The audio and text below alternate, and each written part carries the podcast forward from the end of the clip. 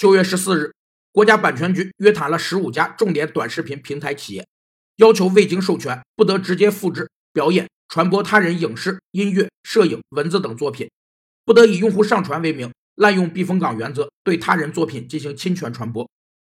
避风港原则是指在发生著作权侵权案件时，网络服务提供者为服务对象提供搜索或链接服务时，根据《信息网络传播权保护条例》的规定，断开与侵权的作品、表演、录音录像制品的链接，不承担赔偿责任。